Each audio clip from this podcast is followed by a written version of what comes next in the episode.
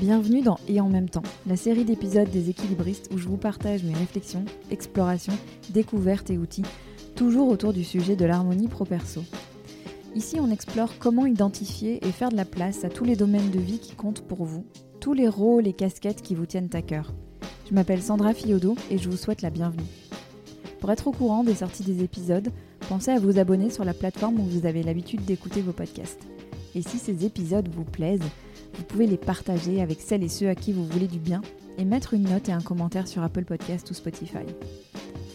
Pour avoir des nouvelles régulières des équilibristes, la lettre numéro d'équilibriste est là pour ça, avec des ressources et des idées pour aller plus loin dans vos propres explorations. Rendez-vous sur mon site www.leséquilibristes.com. Merci d'être là et place maintenant au sujet du jour.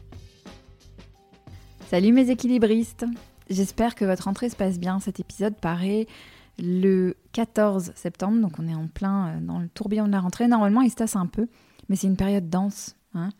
La semaine dernière, même la semaine d'avant, qui étaient les semaines de rentrée des classes, sur les réseaux sociaux, j'ai été frappée par le nombre de personnes qui disaient J'en peux plus, déjà, je suis épuisée. J'espère que c'est pas votre cas, mais si c'est votre cas, il y a de quoi comprendre. C'est une période euh, à la fois hyper anxiogène euh, sur plein de plans, et on va pas rentrer dedans, mais la rentrée, c'est aussi beaucoup, beaucoup de choses à penser. Et euh, il y a de quoi bah, perdre les bénéfices des semaines de vacances en moins d'une semaine. Et je repense souvent par rapport à ça à la vidéo d'Albert Moquebert, qui est psychologue et spécialiste en neurosciences, qui raconte l'hérésie qu'il y a à finalement se travailler, vivre à fond la caisse euh, toute l'année pour euh, trois semaines de vacances l'été. Bref, il y, a, une réflexion à avoir autour de ça. Je vous mets les liens des, articles et des vidéos dans les, notes de cet épisode. Mais revenons à nos moutons.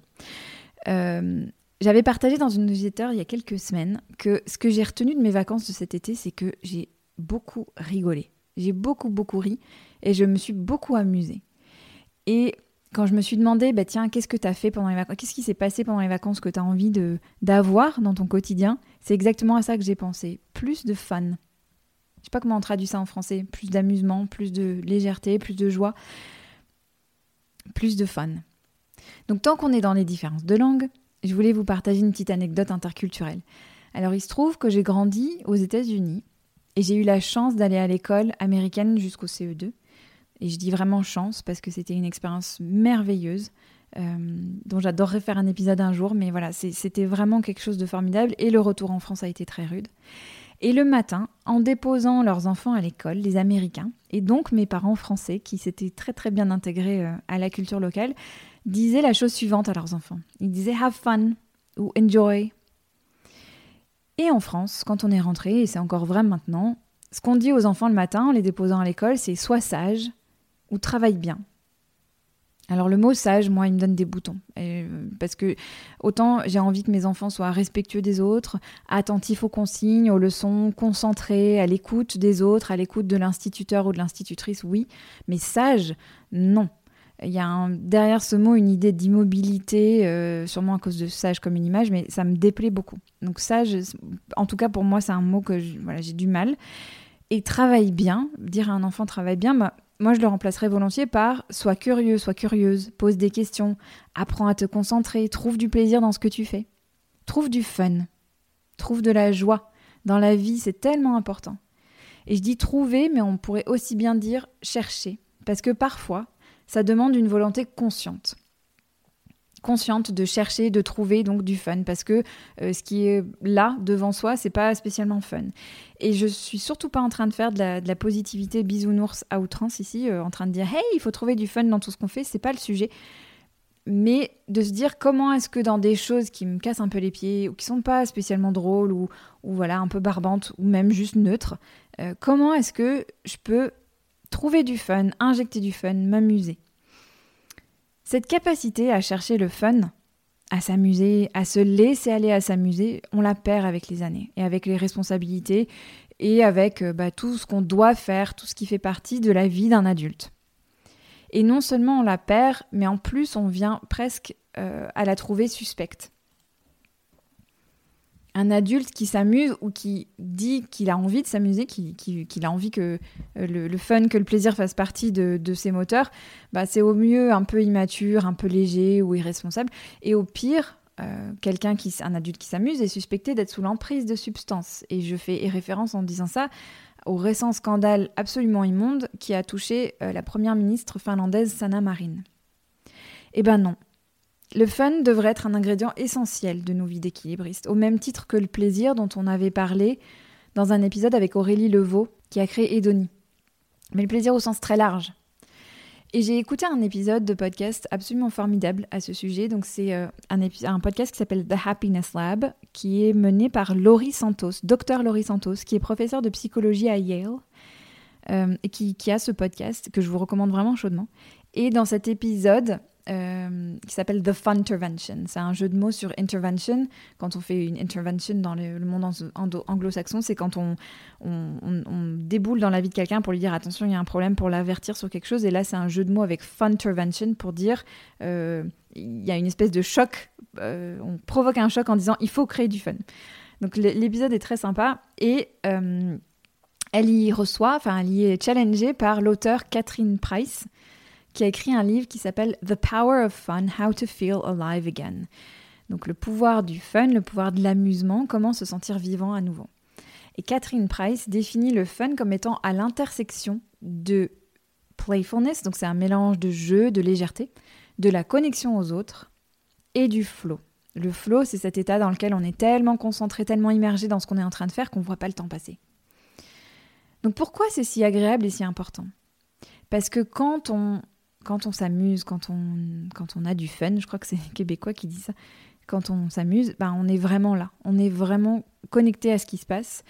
Notre cerveau n'est pas en train de s'emballer à ressasser le passé ou à s'inquiéter du futur comme il le fait si bien par défaut. C'est à ça qu'il sert, à nous prévenir du danger, donc à s'inquiéter, à ressasser. On se sent moins stressé. Et donc il y a tout un tas de bénéfices qui découlent de ça. On est plus concentré, on a plus d'énergie on embarque, sur les, on embarque les autres autour de soi, c'est un cercle vertueux euh, de ce fun. Donc je voudrais vous proposer une invitation. Une invitation à faire quelque chose, une invitation à tester quelque chose. Mais avant de vous faire cette invitation, je voulais juste vous partager quelque chose qui m'a fait rire l'autre jour. Il y a une marque de cartes postales que j'adore, euh, c'est Cath Tate. C'est des cartes postales qu'on trouve dans les librairies, dans les papeteries en France.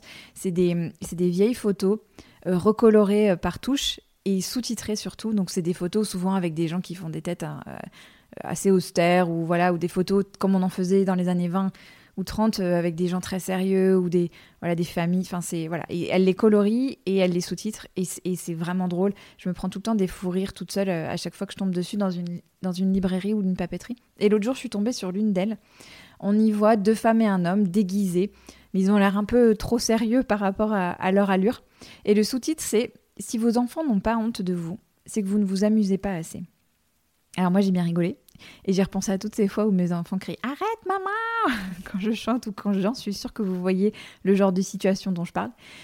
Et donc j'en reviens à mon invitation qui elle est très sérieuse avec ces questions. Comment pourriez-vous créer plus de fun dans votre vie? Je sais bien qu'il y a plein de situations où il n'y a, pas de où il a pas de quoi rire, où il n'y a pas de quoi s'amuser. Mais il y a plein de situations où on peut se rajouter euh, du fun, intentionnellement se dire le matin en se réveillant ou alors quand on prévoit sa semaine, tiens, qu'est-ce que je vais, comment je vais créer du fun dans ma semaine? Ça paraît artificiel et tout, mais franchement, les bénéfices sont tellement géniaux que ça vaut le coup de se poser la question. Autre question, qu'est-ce qui est moyennement drôle dans votre quotidien et que vous pourriez transformer en moment fun? Je sais pas, moyennement drôle en ce moment. Moi, je trouve les formulaires à remplir pour la 150e fois, c'est moyennement fun. Qu'est-ce qu'on pourrait, comment est-ce qu'on pourrait rendre ça fun? Comment on pourrait faire en faire un moment rigolo, un moment sympa? Et surtout, surtout, comment est-ce que vous pourriez faire honte à vos enfants un peu plus souvent? Bon, je vous laisse piocher dans ces questions, celles qui vous servent le plus. Mais voilà, c'est vraiment une invitation à se dire tiens, comment est-ce que je peux remettre un peu de légèreté, un peu de fun dans un contexte qui l'est pas? Mais de me demander voilà qu'est-ce que sur quoi j'ai la main moi et comment est-ce que je peux twister certaines situations, twister certains moments pour qu'ils me fassent du bien. Je vous laisse sur ces réflexions et je termine en vous proposant de venir partager vos expériences sur Instagram, sur mon compte Les Équilibristes Podcast avec des tirés du 8 entre chaque mot, ou en m'écrivant à sandra conscious cultures c o n s c i o u s du 6 cultures c'est culture au pluriel.com. Ça me fera plaisir de réagir à, d'avoir un échange avec vous, de réagir à ce que vous dites et puis de partager aussi euh, vos idées sur les réseaux pour que ça serve aux autres. L'idée c'est que ça soit vertueux, c'est que ce que vous vous mettez en place puisse servir aux autres. Voilà mes amis, je termine en vous souhaitant évidemment de have fun, have fun mes équilibristes. À très bientôt.